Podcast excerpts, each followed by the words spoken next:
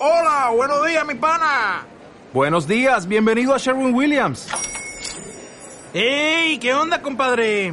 ¿Qué onda? Ya tengo lista la pintura que ordenaste en el ProPlus app. Con más de 6.000 representantes en nuestras tiendas listos para atenderte en tu idioma y beneficios para contratistas que encontrarás en aliadopro.com. En Sherwin Williams somos el aliado del PRO.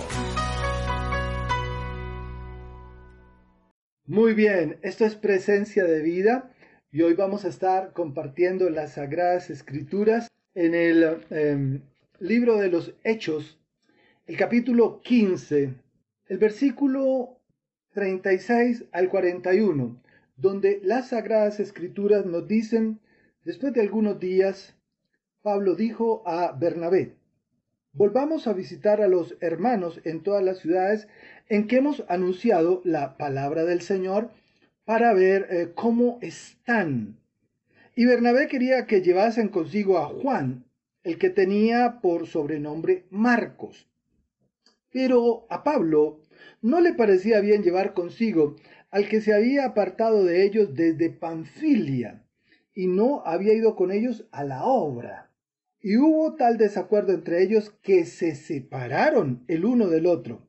Bernabé, tomando a Marcos, navegó hacia Chipre, y Pablo, escogiendo a Silas, salió encomendado por los hermanos a la gracia del Señor, y pasó por Siria y Cilicia, confirmando a las iglesias. Hoy vamos a estar eh, viendo en la palabra cómo salir de la trampa, del desacuerdo, el conflicto, y las disputas, que a veces nos entrampamos en una serie de discusiones y eso va escalando y se vuelven discusiones acaloradas.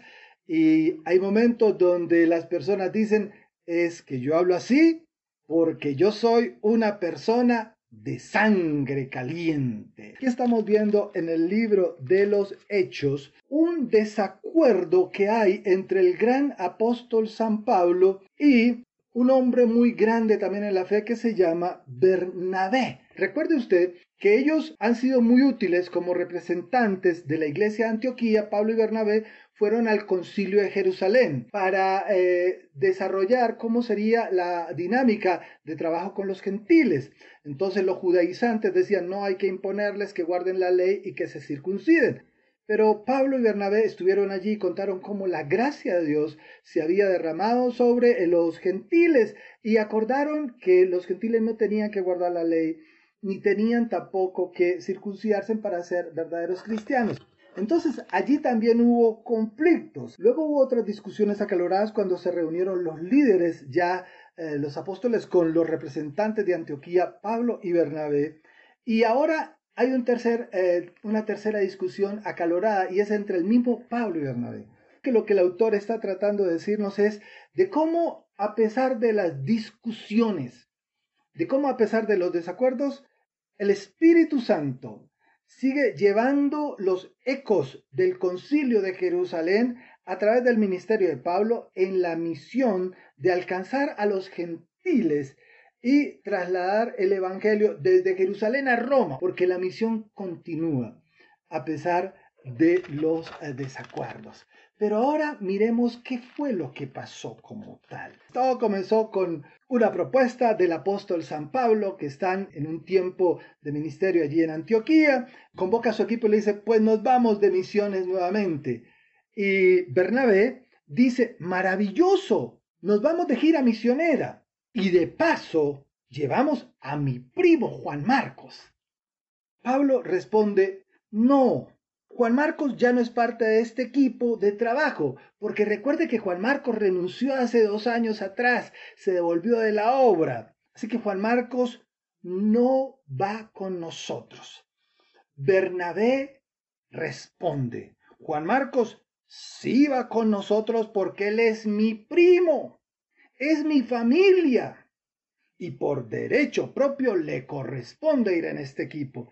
Y allí comenzó el conflicto que terminó en divorcio ministerial de los dos eh, grandes hombres de Dios. Allí comienza una especie de separación. Y cuando usted mira el texto, usted dice, bueno, pero era necesario que Pablo llevara las cosas al extremo.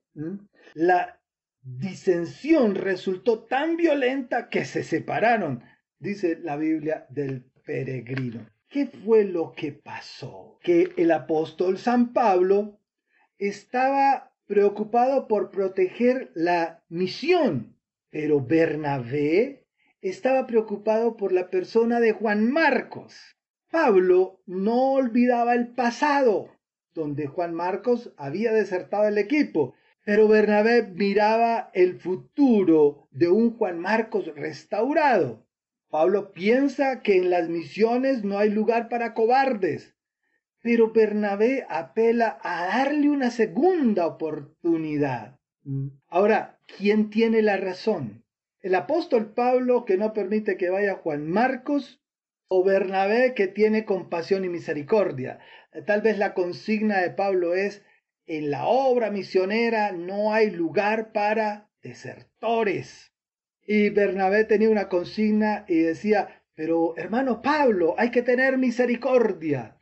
Pero la consigna de Pablo era, sí, Dios es un Dios de gracia, pero Dios es un Dios también que exige responsabilidad y cumplimiento. Esta palabra que está escrita ahí, el desacuerdo, en griego aparece como parosusmos, o sea, este desacuerdo fue un paroxismo, un grado mayor de exaltación de los sentimientos, o sea, toda la emotividad de dos líderes grandes se desbocó.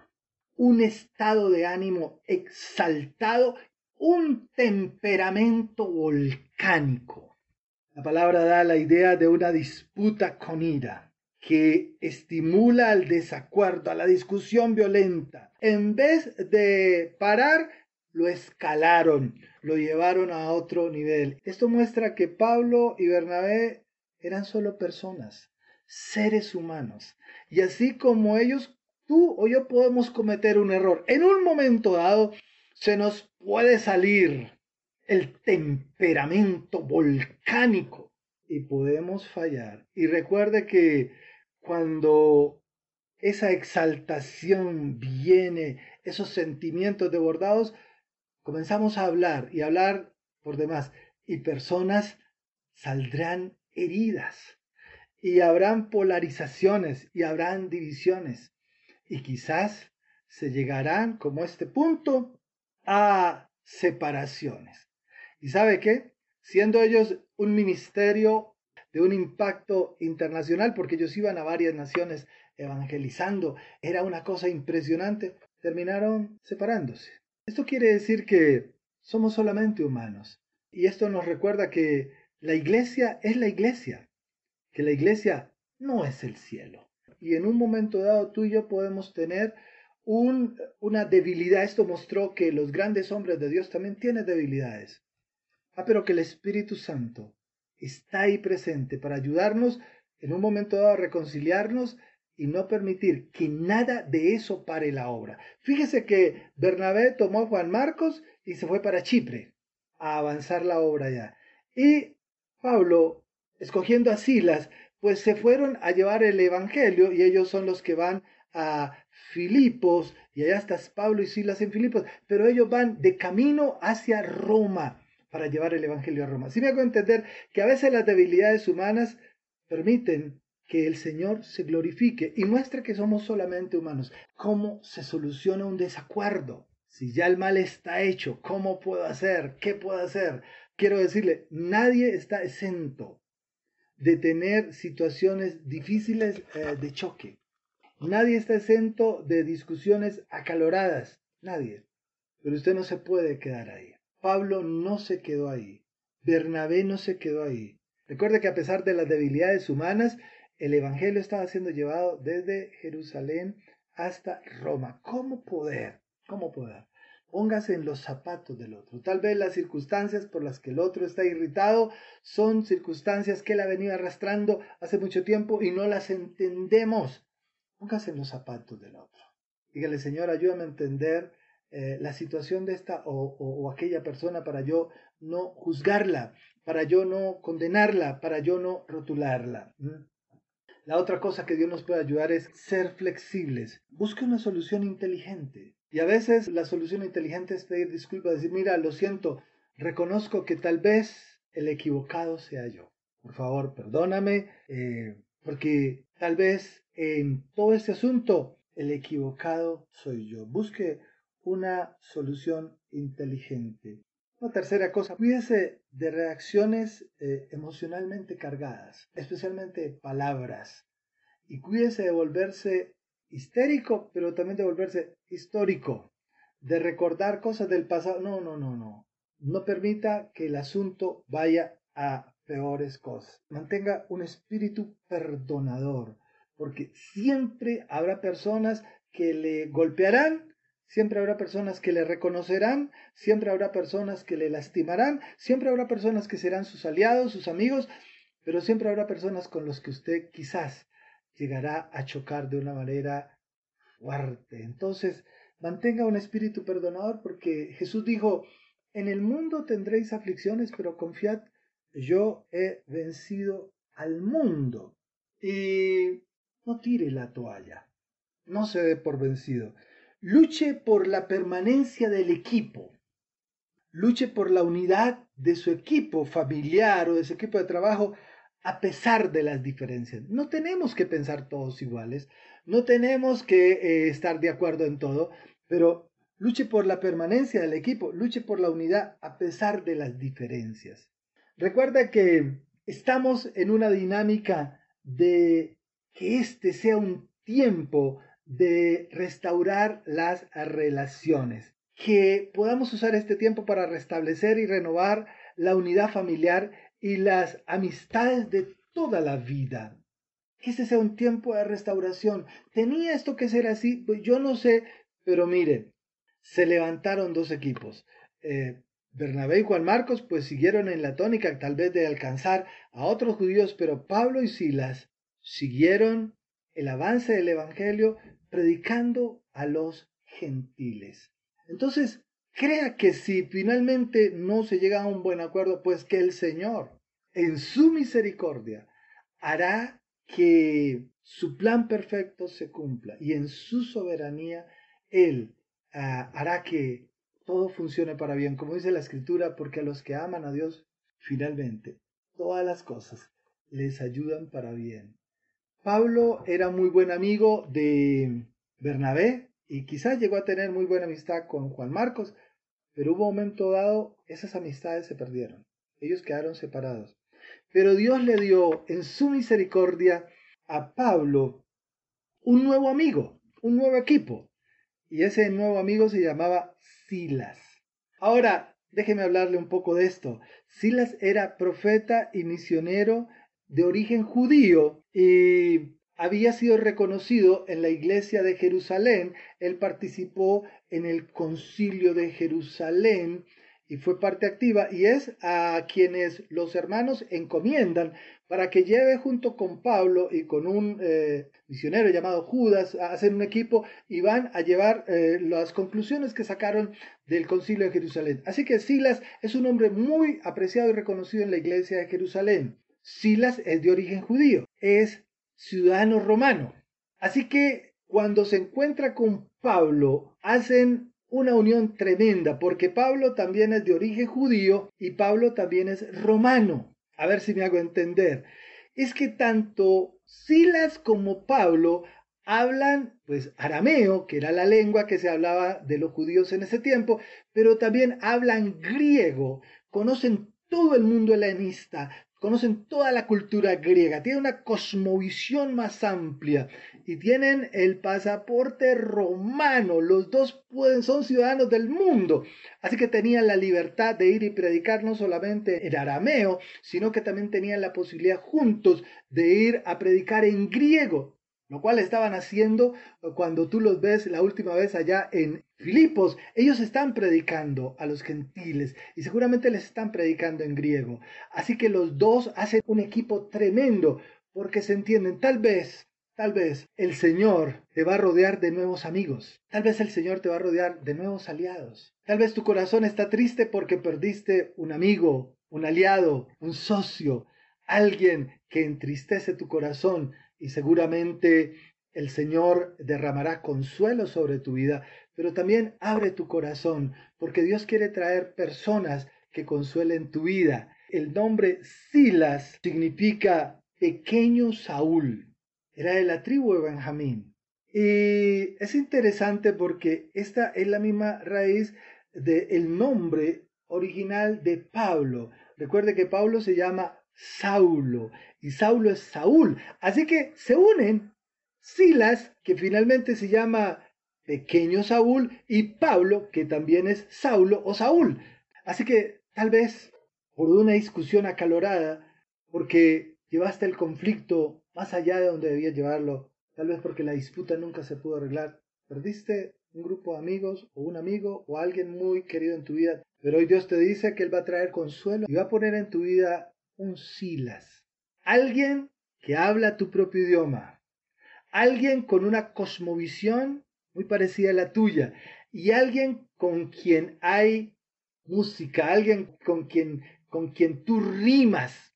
Aquí tenemos un dicho que dice, aves del mismo plumaje se buscan. Tal vez sea alguien que Dios quiera poner en tu vida para consuelo, para amistad y para que la dinámica del Espíritu para tu vida no se paralice. Y así como Dios consoló a Juan Marcos en su momento cuando por sus debilidades también por su inmadurez pues, pues fue sacado del equipo, pues Dios le puso a un Bernabé al lado, tal vez a ti como un Pablo, Dios te ponga un Silas, un compañero, una compañera.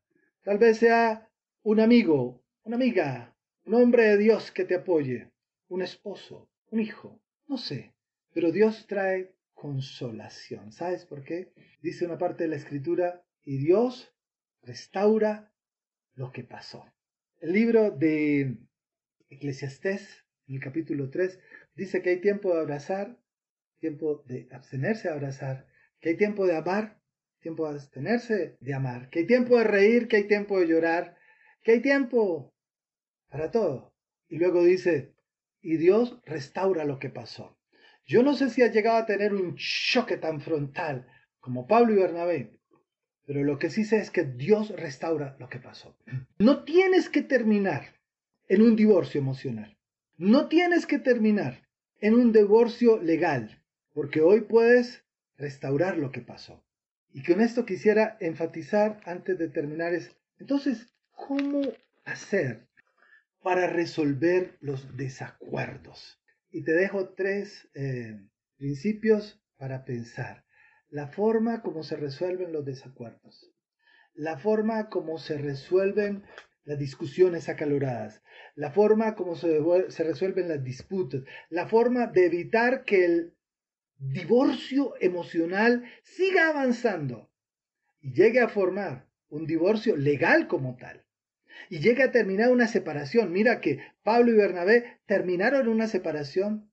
La forma como hay que evitar eso es tienes que dejar de postergar el asunto. Recuerda que el incidente con Juan Marcos había ocurrido dos años atrás, pero nadie lo había arreglado. Vaya, arregle lo que está eh, mal, especialmente tu familia, y toque el tema y diga, mire, yo quiero hablar esto y yo quiero pedir perdón. No postergue más el asunto de la restauración. La Biblia dice, y Dios restaura lo que pasó. Dios en su soberanía restaura lo que pasó, pero restaurelo usted también. Si ya nadie se acuerda del asunto, si eh, recuerda que no, no está olvidado, está ahí postergado. Y eso en algún momento va a reventar. Recuerde que este incidente reventó dos años después reventó el incidente. Así que no estaba sano, era como una bomba de tiempo emocional que finalmente reventó. No, no, no, no espere eso. No postergue más el ir a pedir disculpas. No postergue más el ir a decir lo siento. No postergue más el ir a decir, por favor, tenemos que hablar. Necesitamos restaurar esta relación. Puede ser una relación con tu hijo, con tu esposo, esposa, con un familiar, con un amigo, Tal vez no lleguen a volver a trabajar juntos de por vida, pero Dios hoy te dice que Él restaura lo que pasó. Y Él te va a dar la gracia porque Él va a restaurar esa relación, pero tal vez habrá una parte que tú tengas que hacer. Y decir, mira, de mi parte quiero decir que lo siento. Dios restaura lo que pasó. ¿Cuál es el antídoto que nos libra del divorcio emocional por volvernos personas extremistas de sangre caliente? El amor. El amor es ame como Dios ama. Ame como Dios ama. Dios ama de tres maneras. Dios ama con gracia. Segunda cosa, Dios ama con misericordia. Y la tercera cosa es que Dios ama con justicia. Así que dele al infractor. Si es su Juan Marcos, pues búsquelo y dele a ese Juan Marcos amor. Pero si el choque frontal fue con Bernabé, pues busque ese Bernabé y dele amor. ¿Qué quiere decir amar al infractor con gracia? Es no darle lo que esa persona se merece. ¿Qué es lo que el infractor no merece? Eh, eh, eh, recuerde que la gracia es un don inmerecido. Dar al infractor lo que no merece. ¿Qué es lo que no merece un infractor? La gracia. ¿Y en qué consiste la gracia? En una segunda oportunidad. Así que ame con gracia. Busque a esa persona con quien usted tuvo ese choque frontal y ámelo. Y dele gracia. ¿Qué significa eso? dele una segunda oportunidad. Ah, pero es que él no se lo merece. Precisamente, de eso se trata la gracia. Es un don inmerecido. Ni usted ni yo lo merecíamos. Usted y yo éramos pecadores, pero el Señor Jesucristo en su misericordia nos perdonó, nos redimió, nos restauró, nos restituyó, nos dio la vida, nos dio la salvación y nos dio una nueva oportunidad. No lo merecíamos, pero por gracia. Ese es el amor con que Dios ama ame con gracia, de una segunda oportunidad. Lo segundo es, ame con misericordia. El infractor merecería juicio y sanción severa. Ah, pero la misericordia da al infractor una segunda oportunidad. Y es que eh, nuestro verdadero, eh, eh, es que la persona si muestra un verdadero arrepentimiento, compromiso genuino y un cambio visible, pues dele misericordia. Porque el infractor, el que lo defraudó a usted, o, con, o, esa persona con quien usted tuvo un choque, tal vez merecería ser penalizado y usted diría, es que se lo merece. Pero usted dice, no, pero yo voy a tener misericordia. Recuerde que con la vara que usted mide, usted también será medido. Así que ame con misericordia. No se ponga en el lugar del juicio no se siente en la silla del juicio, porque un día usted también va a ser juzgado. Por eso, al que da misericordia, alcanzará misericordia. Usted recuerda a José. Los hermanos están delante de él y están eh, totalmente avergonzados y ellos piensan que José les va a hacer daño y mal y se va a vengar y va a sacar toda su ira por todo lo que le hicieron. Y José dice, no temáis, porque yo no estoy en lugar de Dios. ¿Acaso estoy yo en lugar de Dios? Vosotros pensasteis mal contra mí, pero Dios lo tornó en bendición. No tengan temor. Yo no soy juez para ustedes, ni los voy a juzgar, ni me voy a vengar, ni voy a sacar el revanchismo. Se lo merecen, pero no me voy a vengar. Eso es tener misericordia. ¿Sabe por qué? Porque el que da misericordia alcanzará misericordia. Así que aunque el infractor merece juicio, merece la destitución, merece la sanción, merece la penalización y hasta un cobro por daños y perjuicios, usted no lo va a hacer.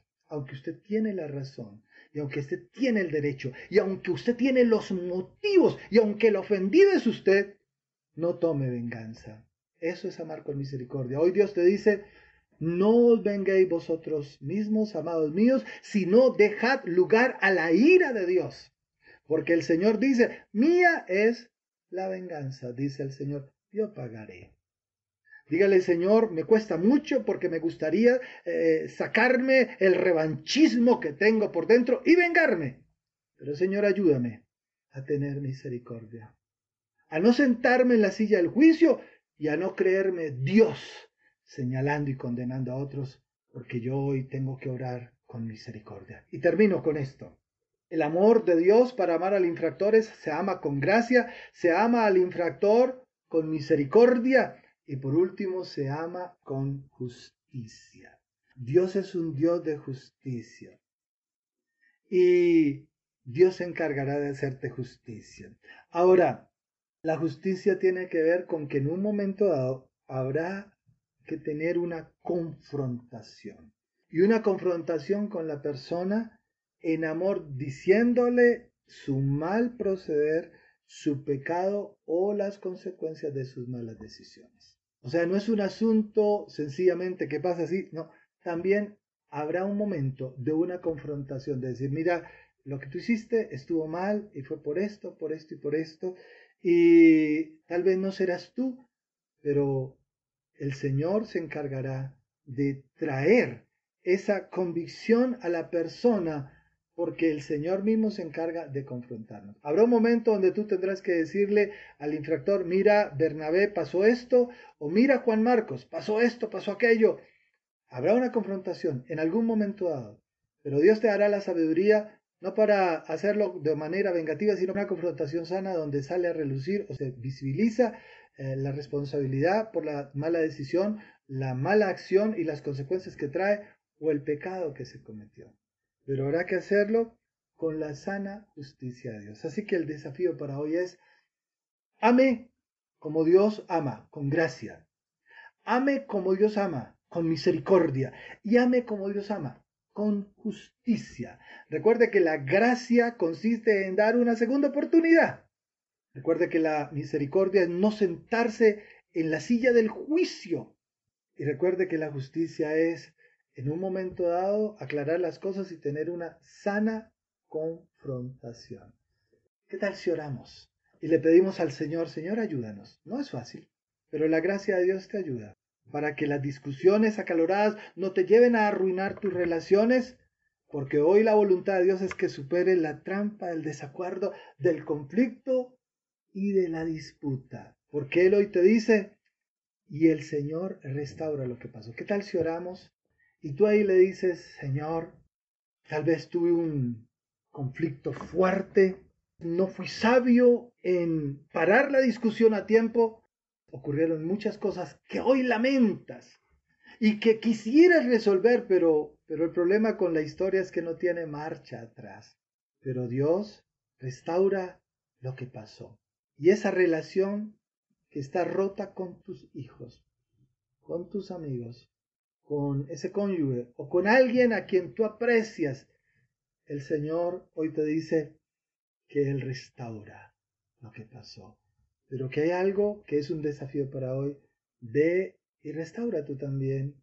Y ve y ama con gracia, ama con misericordia y ama con justicia como Dios ama. Padre, gracias por tu misericordia y por tu fidelidad. ¿Quién podrá entender sus propios errores? Líbranos de los que no son ocultos, de las soberbias de nuestro corazón de los egos llevados al extremo del orgullo de no reconocer que nosotros también nos equivocamos, Señor. Perdónanos. Y perdónanos porque tal vez dijimos en medio de la ira y el dolor intenso palabras que dejaron heridas en el alma y en las mentes de personas que amábamos. Y hoy estamos arrepentidos. Señor, por favor, te pedimos humildemente que por la sangre de Cristo que por la obra del Señor Jesucristo en la cruz del Calvario, que sana, restaura, resucita y vuelve a la vida, que restaure las relaciones que perdimos con nuestros Bernabés, con nuestros Juan Marcos y hasta con nuestros Pablos, Señor. En el nombre de Jesús, hoy te pido humildemente que se cumpla esa promesa que tú has dado, que Dios restaura lo que pasó, restaura nuestras relaciones y en el nombre de Jesús, restablece y renueva la unidad familiar y las amistades con aquellos queridos amigos de toda la vida. Te lo pedimos en el nombre del Señor Jesucristo. Amén. Que el Señor les bendiga.